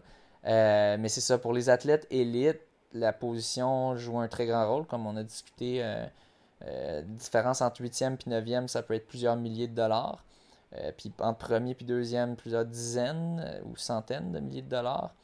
Donc, euh, donc c'est ça, c'est l'impact l'impact de la, puissance anaérobique, de la vitesse est très fort. Puis l'exemple parfait pour ça, Mo Farah. qui, euh, qui n'a pas de record du monde, euh, pas du tout. Il n'est pas tant près des records du monde. Il est très fort, mais il n'est pas tant près des records du monde. Mais il est juste tellement bon pour finir ses courses. Il, est incroyable. Puis lui, il reste en arrière du peloton tout le long de la course, à peu près tout le long. Puis là, vers la fin de course, il est capable d'accélérer puis d'aller démolir ses adversaires. Donc c'est pas mal ça que j'ai retenu. Euh, que j'ai retenu de l'article. Toi, euh, qu'est-ce que tu en as pensé en général? Ben, ben non, ben, tu as, bien résumé. Là. Euh, la seule chose que, je voyais, on, on parlait les, les, bends, dans le fond, sur la piste, les, tournants, là, où il y a une certaine perte d'énergie. Euh, ben, c'est ça, dans le fond, dans leur conclusion, ils disaient que les coureurs avec une meilleure économie d'énergie, eux, ils ont une meilleure, une meilleure aptitude à réduire la vitesse pour maintenir l'énergie puis à, réaccélérer que quelqu'un qui, qui est meilleur du côté anaérobique. Mais comme tu dis, le côté anaérobique, c'est vraiment lui qui va pouvoir pousser euh, beaucoup plus à la fin. Euh, c'est ça. Mais donc, pour ceux qui nous écoutent, qui veulent juste augmenter leur performance, euh, leur temps, euh, focussez pas sur, nécessairement sur votre capacité anaérobique. Ça peut quand même avoir un petit impact, surtout si, mettons, tu, tu ton ami, euh, tu cours avec ton ami, souvent que vous êtes à peu près du même niveau, euh, puis là vous, euh, vous, vous, faites un peu de trash talk, puis là tu veux vraiment, tu vraiment lui fermer la, bouche, lui clouer le bec. là, ça peut être utile de travailler un peu sur l'anaérobie, donc de faire un petit peu plus d'intervalle mm-hmm. autour de une minute. comme ça, dans la fin de course, tu auras un peu plus de puissance. Euh, mais sinon, c'est même, vraiment... Euh, même, pour l'aspect, même pour l'aspect personnel puis progression personnelle, on en, on en a parlé avec JF, vous allez l'entendre dans le, l'entrevue avec euh, Jean-François, mais euh, ce, seuil-là anaérobique, bon, il l'explique, en fait, c'est pas, c'est pas que de l'accumulation de lactate, plutôt, il y, a, bien d'autres choses, mais ce seuil-là, si on le travaille, on se retrouve tout le temps à le repousser, puis en le repoussant, c'est qu'on est capable de tolérer des vitesses beaucoup plus grandes, beaucoup plus longtemps, donc d'améliorer ses performances aussi, d'aller chercher des nouveaux euh, records personnels, mais tu sais, face à soi-même. Donc, même si ce n'est pas un aspect compétitif contre d'autres mondes, juste contre soi-même, travailler son seuil, c'est vraiment excellent aussi, là non, c'est sûr. À, très haute intensité. C'est bon, peut-être ça améliore aussi un petit peu l'économie course, la technique. Puis euh, surtout, c'est le fun de varier. Oui, ça, ça vient avec la, pratique, avec le volume. Oui, mais je pense que c'est ça. C'est le fun de varier. Puis je pense que ça, si vous pouvez varier, ça va peut-être augmenter votre motivation à courir. Puis si vous êtes plus motivé, vous allez courir plus. Puis à la base, je pense que ça, c'est un, des, des, facteurs les plus importants. le volume. Euh, pour la majorité des, gens. Le volume, le travail en intensité varié, la régularité. Donc, la régularité, la constance. c'est essentiel. Si tu décides de faire trois, quatre sorties semaine, continue ça semaine après semaine après semaine. C'est vraiment ça qui va faire euh, euh, progresser aussi. Là. Hmm. Allez voir mon guide ouais. la course.ca, tout est dans le guide. Donc, on a, ouais, pour ceux qui n'étaient pas au courant, il y a un site pour le podcast, le monde de la course.ca. Donc, vous pouvez aller voir euh, un beau petit guide euh, que Mathieu a pris beaucoup de temps à concevoir, qui a du feedback de Jean-François ouais, entre autres, Max que GF a, validé, donc euh, c'est de la bonne info qui est dedans. Ouais, c'est pas, pas n'importe quoi. On n'affirme pas qu'un qu'un Everesting fait c'est pas euh, ah 8000 mètres. J'ai pas parlé de resting là-dedans, non, ça c'est sûr. J'ai pas, euh, pas parlé de trail non plus. Moi, je parle de course sur route. C'est ça, on, on s'en tient à nos forces. Trail, j'en ai beaucoup à apprendre. Donc, euh, ben, sur ce, euh, merci puis encore bonne fête. Euh, As-tu des plans spéciaux pour ta fête? à soir, tu te la gueule? Non, on, est, on, est en pandémie, hein, je pense. Ouais, c'est ça. Donc, je ne verrai pas de monde avant l'année prochaine. Fait que... Ok, c'est bon. je travaille demain, donc euh, bon. relax. Le, le, on prend ça tranquille, puis on se reprendra euh, à la fin de la, pandémie. Mais c'est ça, continue vieille ben branche euh, à 40 ans. comme quoi qu'il y a un, début à tout. Hein. c'est pas, c'est pas l'âge qui l'a empêché de, venir, de devenir un co-animateur du, du, meilleur ben podcast de course au Québec. Écoutez, Exact. J'ai euh, commencé à courir à 35 ans. J'ai vraiment commencé sur le tard. moi, j'ai pas, j'ai pas, ouais, puis j'ai pas un passé sportif là, comme euh, Jean-René Coron ou plein d'autres. Moi, je partais hein? de rien, puis j'ai commencé à 35. Toi, tu étais un hacker avant. Là. Est-ce que ouais, j'ai appris? Exactement. Oui, c'est ça. fallait, fallait, que tu, fallait que tu le dises, là, hein, ça. Ouais. Il travaillait dans la pénombre.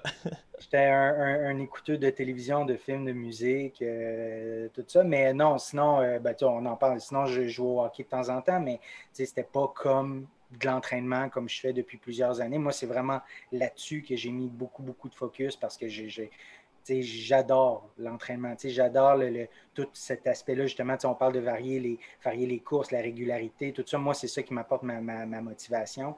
Puis développer son, son, autodiscipline aussi, tout ça. Puis après ça, te rendre compte que tu fais des courses euh, en style compétition parce que j'ai vraiment pas fait beaucoup de courses organisées. Là, euh, mes premières, j'en ai fait quelques-unes en 2019. 2020, ça a tout été annulé. Fait que, ça a toujours été des courses contre moi-même. Améliorer ses PB à chaque fois, puis tout, c'est ultra motivant.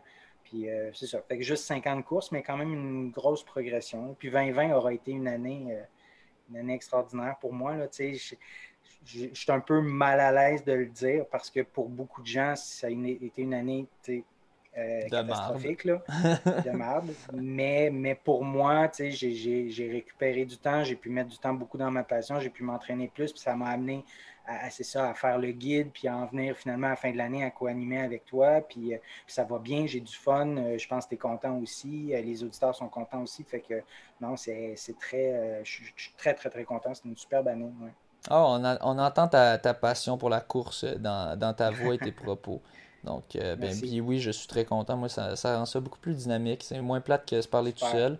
Donc, Si je peux te motiver à reprendre la course, puis à revenir assez au top, puis là, as justement, tu as un Jean-René qui va. Non, c'est ça, là, le petit Jean-René. Là. ouais, ouais s'en vient, Sneaky. Prends ça au sérieux, là, parce que 2h21, moi je te dis, il va le battre en 2021, le 2h21. Oh, tabarn. Là, là, parce moi, là, honnêtement, j'ai failli skipper, euh, je pense que c'était mon workout du dimanche. en temps normal, je l'aurais skippé, ben, en temps normal de pandémie, là, donc, ben, comme c'était dans les derniers mois. Là, je me suis dit, là, là, là, là, il y a Jean-René, là, je vais-tu le laisser me battre dans 2-3 euh, mois, là? Puis là, j'ai comme fait Ah ouais, let's go. Puis je pense que c'est ça qui m'a donné la petite poussée de plus. Donc merci Jean-René, merci toi de, pour cette, euh, cette, euh, cette, idée. Mais c'est ça, je pense que. Je pense que c'est ça, je pense que ça m'a donné un petit coup dans les fesses. Donc, euh, donc je vais pas je veux pas être trop mou quand, quand j'arrive quand j'arriverai devant lui. Je veux pas être le, l'étoile qui s'est qui s'est complètement affaisée ou non, non, non sais, on, ça, on va se le dire là, l'étoile, l'étoile qui s'est éteinte. Ouais, c'est ça, ou un euh, Black Star. Non, non, mais. OK. Mais non, mais c'est ça, on va se le dire. On en veut des nouveaux records au Québec. On veut que ça continue de, progresser, les temps, tout ça. Donc, euh, je pense que ça a été abordé quelques fois à ton émission que, bon, au Québec, il n'y a pas de grand record qui, qui, qui, se bat vraiment, ou en tout cas sur, long, sur longue, euh, des longues distances là, ou sur route. Là. Donc, euh, c'est ça, on, en veut, on veut. On veut compétitionner avec les autres Canadiens, puis même à l'international si, euh, si, on peut. Fait que, tiens, je, te, viens de te garocher plein de pression, là, ces épaules-là. C'est bon.